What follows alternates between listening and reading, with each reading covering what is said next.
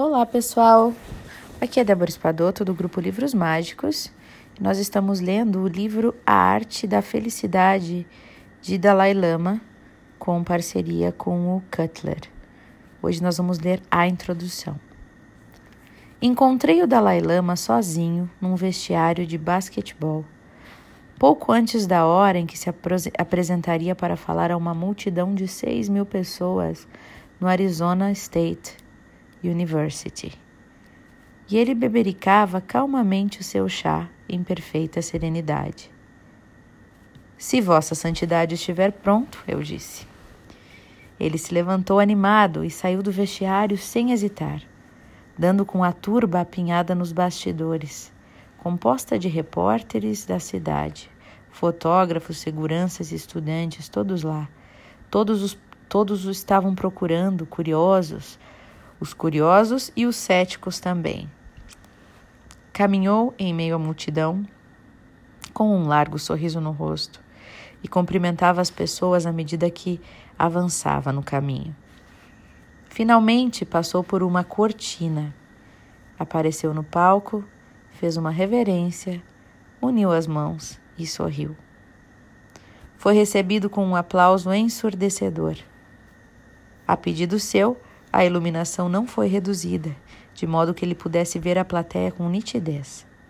E por alguns instantes ficou simplesmente ali, parado, observando o público em silêncio, com uma expressão inconfundível de carinho e de boa vontade.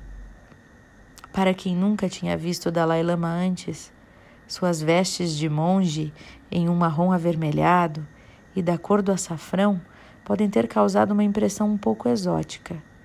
No entanto, a sua notável capacidade para estabelecer contato com o público logo se revelou quando ele sentou e começou a palestra. Creio ser esta a primeira vez que vejo a maioria de vocês, mas para mim não faz, mei, não faz mesmo muita diferença se estou falhando com um velho, se estou falando com um velho amigo ou com um novo amigo porque sempre acredito que somos todos iguais, somos todos seres humanos.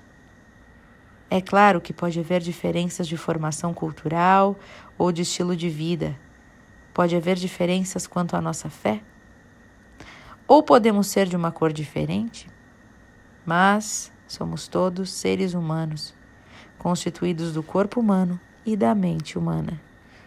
Nossa estrutura física é a mesma e a nossa mente e nossa natureza emocional também são as mesmas.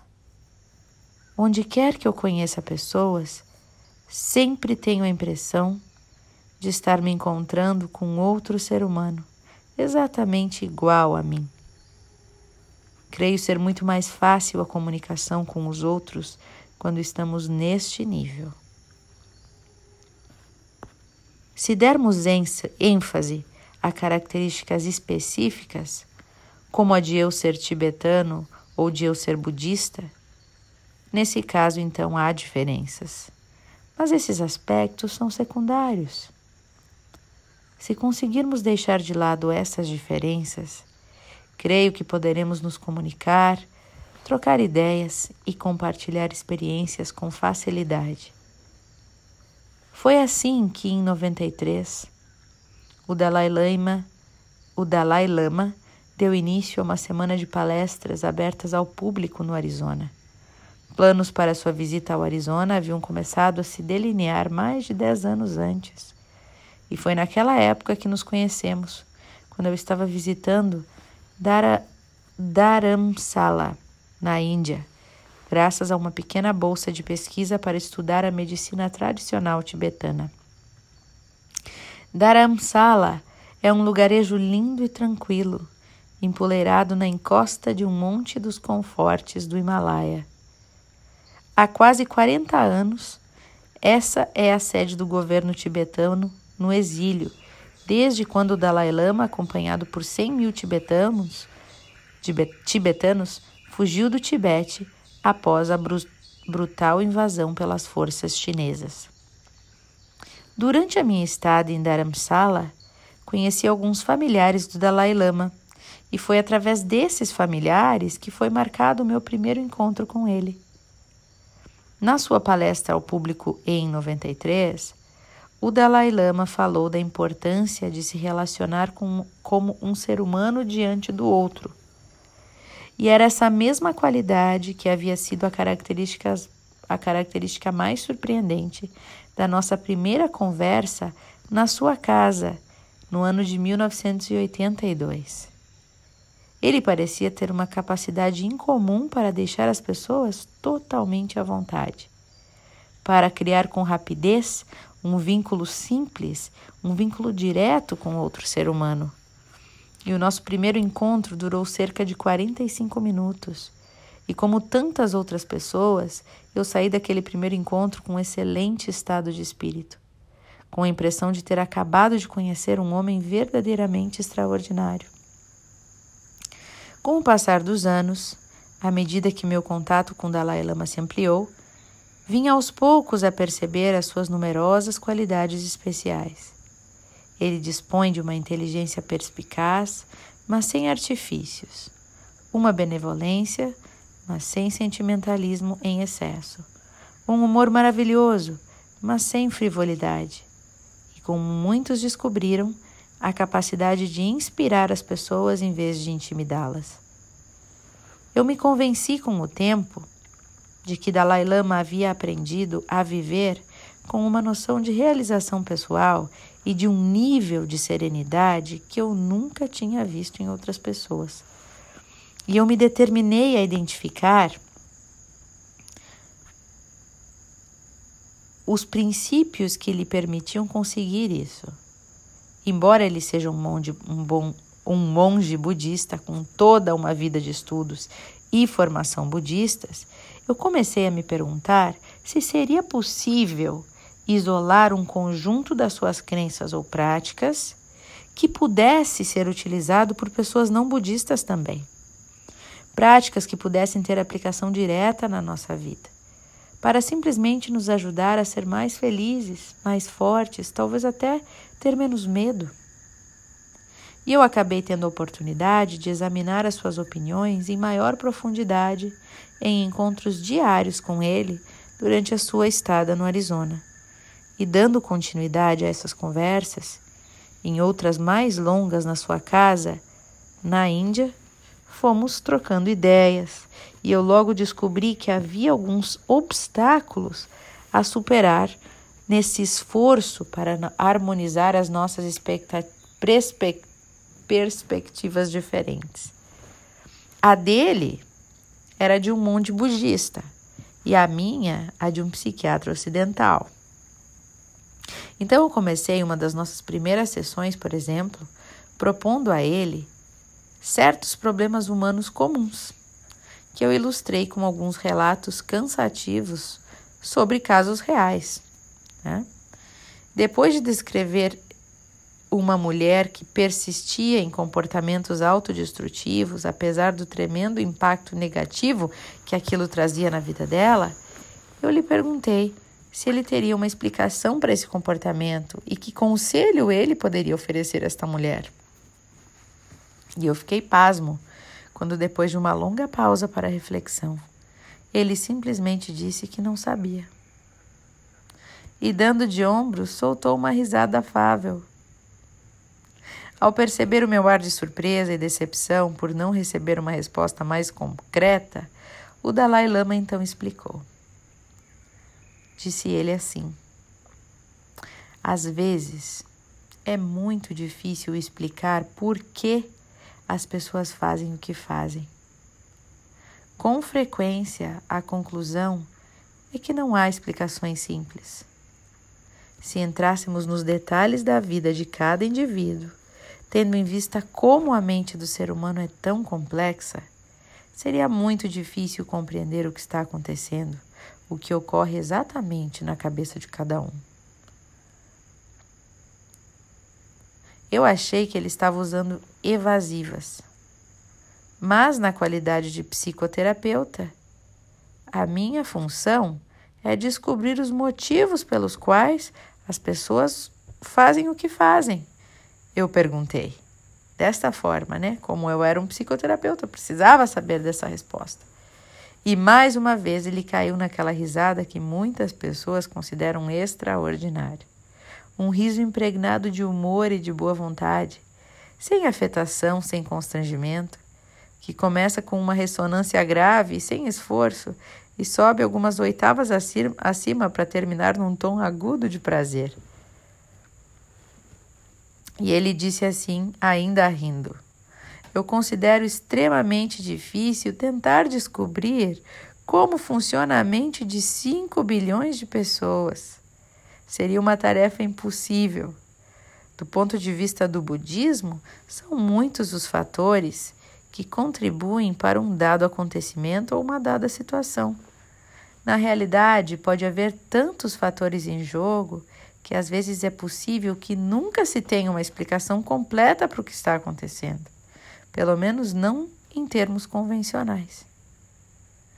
E ao perceber uma, uma certa perturbação da minha parte, nesse momento, ele prosseguiu com as suas observações. Reparem o que ele disse. No esforço de determinar a origem dos problemas de cada um, Parece que a abordagem ocidental difere sob muitos aspectos do enfoque budista. Subjacente a todas as variedades de análise ocidental, assuma a tendência racionalista muito forte, um pressuposto de que tudo pode ser explicado. E ainda por cima existem restrições decorrentes de certas premissas tidas como líquidas e certas. Por exemplo, eu recentemente me reuni com alguns médicos numa faculdade de medicina. Estavam falando sobre o cérebro e afirmaram que os pensamentos e os sentimentos resultam de diferentes reações e alterações químicas no cérebro. Por isso, propus uma pergunta: É possível conceber a a sequência inversa, na qual o pensamento de ensejo a sequência de ocorrências químicas no cérebro? Não entendi essa pergunta que ele fez, então vou repetir. É possível conceber a sequência inversa na qual o pensamento de ensejo esteja na sequência de ocorrências químicas no cérebro? Mas a parte que considerei interessante foi a resposta dada pelo cientista, disse Dalai Lama. O cientista disse: partimos da premissa de que todos os pensamentos são produtos ou funções de reações químicas no cérebro. Quer dizer que se trata, então, simplesmente de uma espécie de rigidez, uma decisão de não questionar o próprio modo de pensar. E ele ficou calado por um instante nesse momento. E aí depois ele prosseguiu dizendo assim: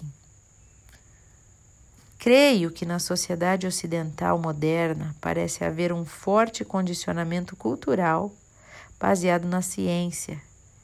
No entanto, em alguns casos, as premissas e os parâmetros básicos apresentados pela ciência ocidental podem limitar a sua capacidade para li lidar com certas realidades. Por exemplo, vocês sofrem as limitações da ideia de que tudo pode ser explicado dentro da estrutura de uma única vida e ainda associam a isso a noção de que tudo pode e deve ser explicado e deve ser justificado. Porém, quando deparam com fenômenos que não conseguem explicar, então se cria uma espécie de tensão. É quase uma sensação de agonia. Muito embora. E aí o Dalai Lama terminou, né? Quase uma sensação de agonia. Muito embora eu percebesse que havia alguma verdade no que ele estava dizendo, de início eu considerei difícil de aceitar as suas palavras. E aí eu respondi assim para ele: Bem, na psicologia ocidental, quando nos deparamos com comportamentos humanos que na superfície são difíceis de explicar, nós temos algumas abordagens que podemos utilizar para entender o que está ocorrendo. Por exemplo, a ideia do aspecto inconsciente ou subconsciente da mente tem um papel de destaque. Para nós, às vezes, o comportamento pode resultar de processos psicológicos dos quais não estamos conscientes. Por exemplo, poderíamos agir de uma determinada forma a fim de evitar um medo oculto. Sem que percebemos, certos comportamentos podem ser motivados pelo desejo de impedir que esses temores venham à tona no consciente, para que não tenhamos que sentir o mal-estar associado a eles. E o Dalai Lama refletiu por um instante antes de responder. E aí ele disse assim: No budismo, existe a ideia de disposições e registros deixados por certos tipos de experiência, o que é meio parecido com a noção do inconsciente na psicologia ocidental. Por exemplo, um determinado tipo de acontecimento pode ter ocorrido num período anterior na sua vida e ter deixado um registro muito forte na sua mente. Registro esse que pode permanecer oculto e mais tarde afetar o seu comportamento. Portanto, há essa ideia de algo que pode ser inconsciente, registros dos quais a pessoa pode nem ter consciência.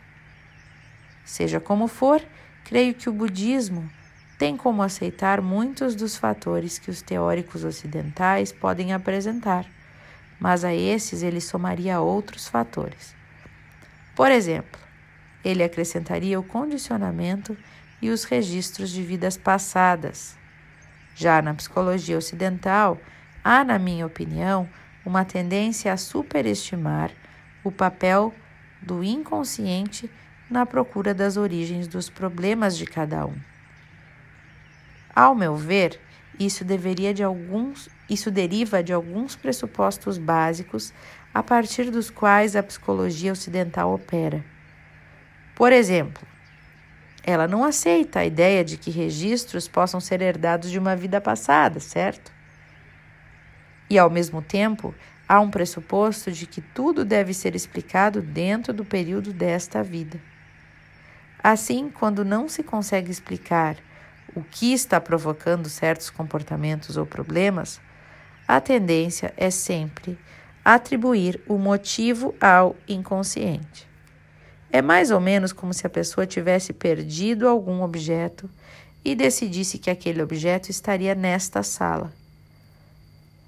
E uma vez que se tenha tomado essa decisão, já que se fixaram os parâmetros.